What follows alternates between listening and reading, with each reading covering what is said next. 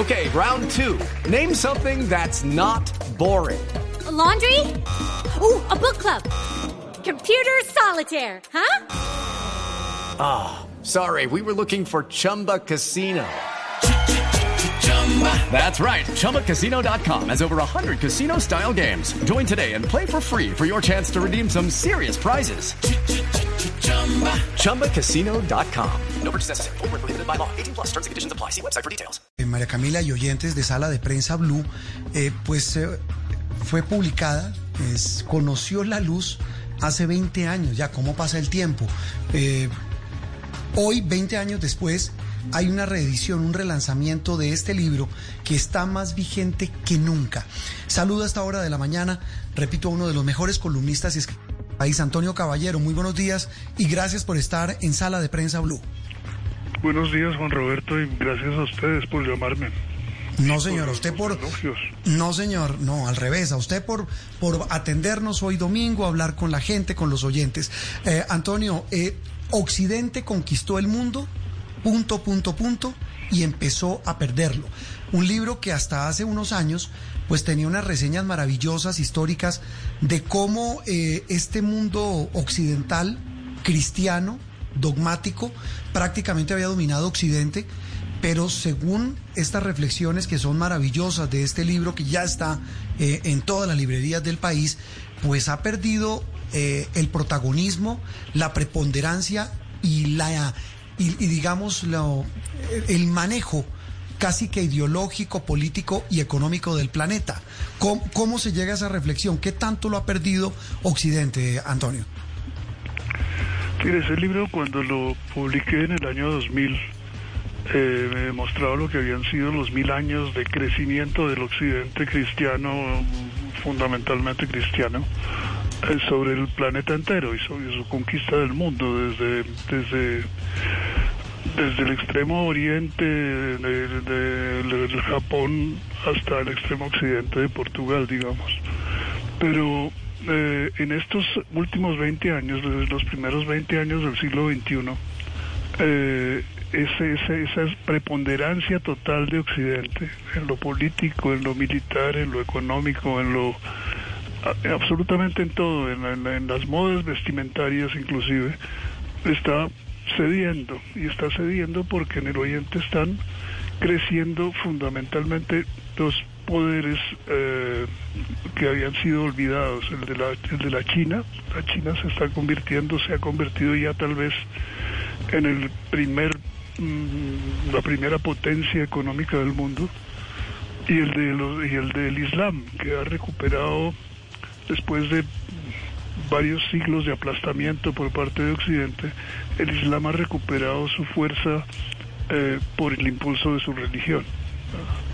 Y eso, eso ha cambiado por completo en estos últimos 20 años. Por eso, al, al, a los, a los, al, al, libro original publicado en el año 2000, le añadí un capítulo sobre el siglo XX, a pesar de que solo hayan transcurrido 20 años o 19 años en realidad en el, en el, puesto que el libro lo terminé de escribir en el capítulo lo terminé de escribir en noviembre del año pasado.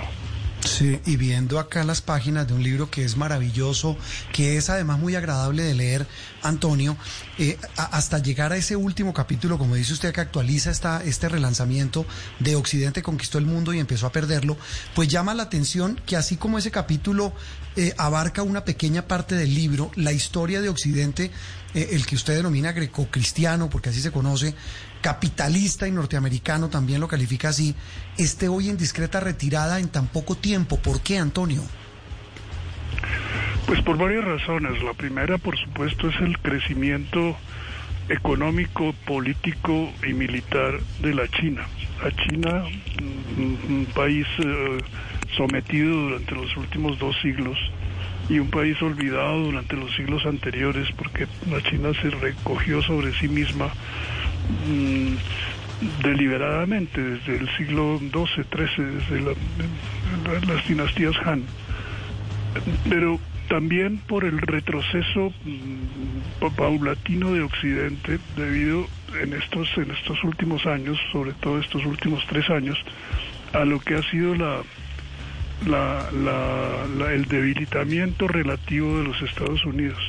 No, no un debilitamiento militar, los Estados Unidos siguen siendo el país más poderoso militarmente del planeta y probablemente de la historia. Es un país que tiene bases militares, más de mil bases militares en todo el mundo, fuera de su, fuera de su territorio, desde en Oriente tanto como en Occidente. Y esas, esas dos cosas sumadas, más,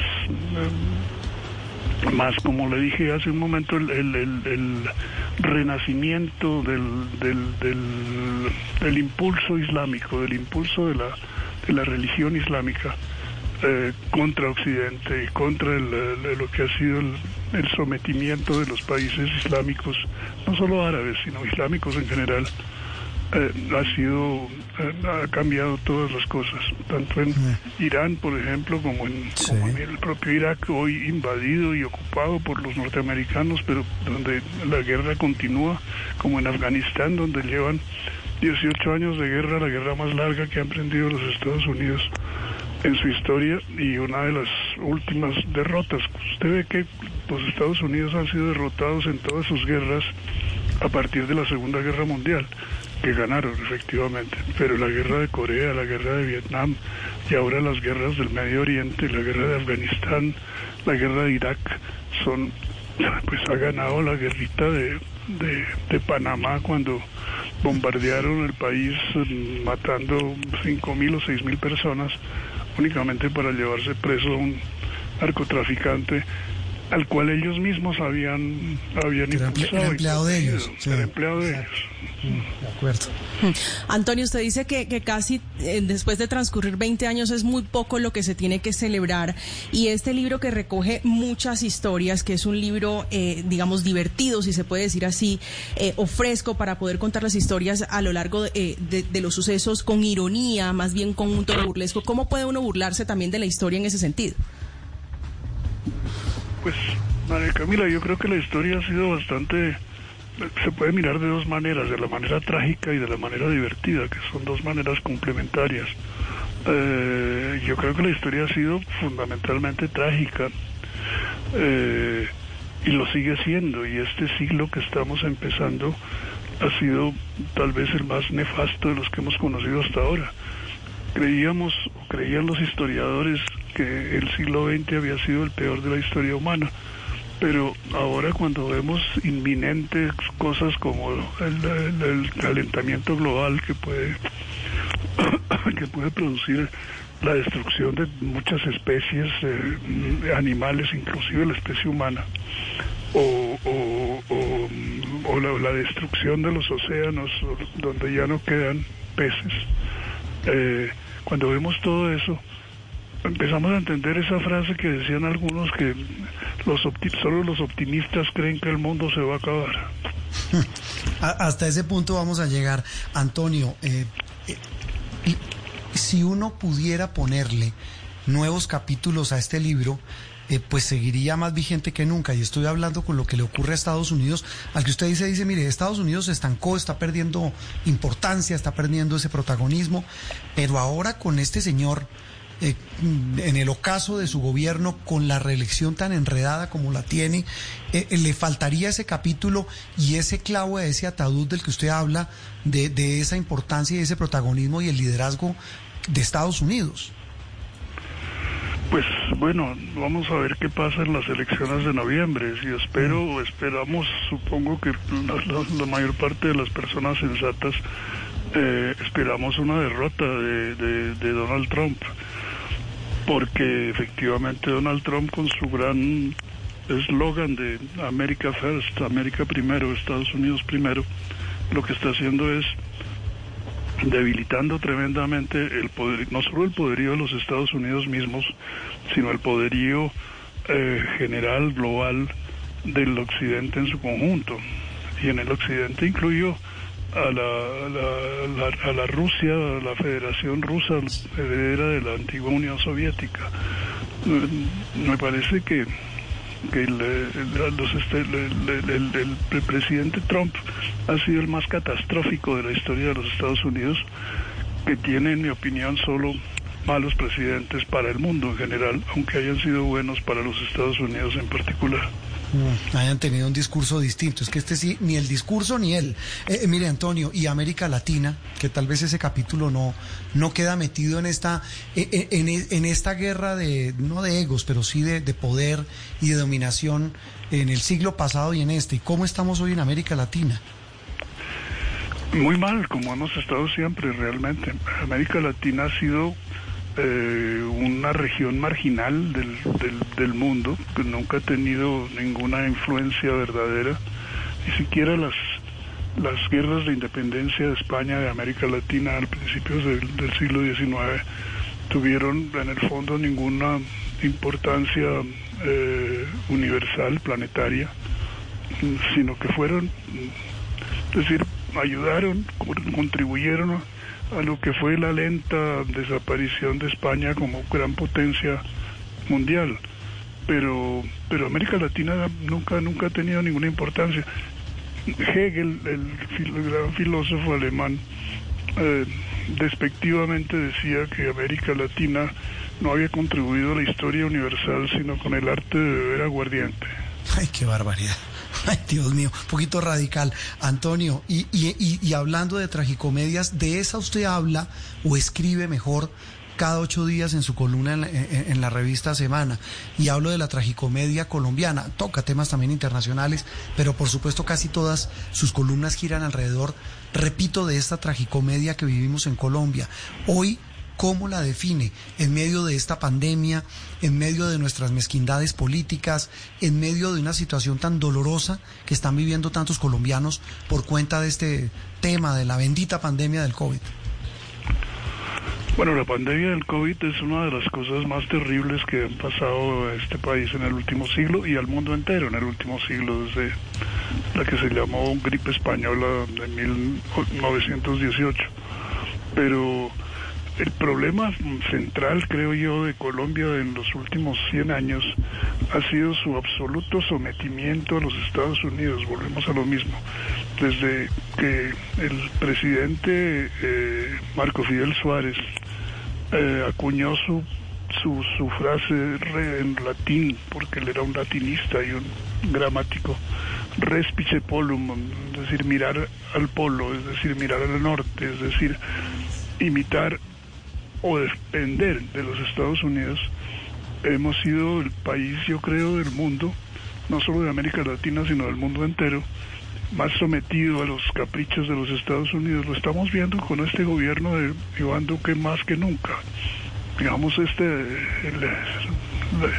la, recepción de las tropas norteamericanas para que nos ayuden en la lucha contra la, contra la contra la droga, contra el, contra las, las siembras de coca. Narcotráfico, el narcotráfico. Eh, o lo estamos viendo en, la, en el apoyo del, gobierno colombiano de Iván Duque a la, a la propuesta norteamericana de que el nuevo director o presidente del Banco Interamericano de Desarrollo del BID sea un norteamericano, en ruptura de los convenios de caballeros, como se llamaban, eh, desde la fundación del BID hace 60 o 70 años. Yo creo que mm. el sometimiento de Colombia a los Estados Unidos es lo que más daño le ha hecho a este país. Mm. ¿Sabe también que me llama la atención? Pues nos llama a quienes lo leemos religiosamente cada ocho días, es que no, no, no eh, es para todos los lados, a todos los atiende. Eh, así como nos habla del gobierno, nos habla de la derecha, en la última, la más reciente columna, en la de hace ocho días, eh, atendió al otro extremo, al representante de esa otra, de esa otra ala de la política colombiana que es el señor Petro. Sí, digamos que hace, hace mm, tres años, cuando las elecciones presidenciales, en la segunda vuelta yo voté por Gustavo Petro, pero voté por Petro no porque me gustara eh, él, sino porque me parecía más peligroso todavía su único rival, que en ese momento era Iván Duque, el representante, el que el nombrado por Uribe, el que había dicho Uribe. Y el retorno al uribismo, el retorno del uribismo al poder, me parecía lo más grave que le podía pasar a Colombia en ese momento, a pesar de mis grandes temores sobre lo que pudiera ser un gobierno de Petro por la experiencia que teníamos de lo que había sido su gobierno como alcalde de Bogotá. Pero, pero sí es que Petro me parece a mí que es uno de los de los de los eh, personajes que más daño le han hecho a la izquierda colombiana eh, por su por su por su mala calaña, digámoslo así. Ay, Dios mío. Pues Antonio, lo, lo, lo, llamamos inicialmente, pero es inevitable hablar. Lo llamamos para hablar de su libro, Occidente conquistó el mundo y empezó a perderlo. Y terminamos hablando de un poquito más acá del Occidente, de nuestras, de nuestras fronteras y de nuestra realidad local. Ha sido un gusto que nos haya acompañado y gracias por ayudarnos a, a hablar y a tertuliar de este libro que ya está en todas las librerías del país. Un abrazo y feliz domingo, Antonio. Un abrazo, muchas gracias Juan Roberto y María Camila. Antonio Caballero, columnista, escritor, hablando de su... Judy was boring. Hello. Then Judy discovered ChumbaCasino.com. It's my little escape. Now Judy's the life of the party. Oh, baby, mama's bringing home the bacon. Whoa, take it easy, Judy. The Chumba life is for everybody. So go to ChumbaCasino.com and play over 100 casino-style games. Join today and play for free for your chance to redeem some serious prizes. ChumbaCasino.com. No purchase necessary. Void where prohibited by law. 18 plus terms and conditions apply. See website for details. With Lucky Land slots, you can get lucky just about anywhere. Dearly beloved, we are gathered here today to... Has anyone seen the bride and groom?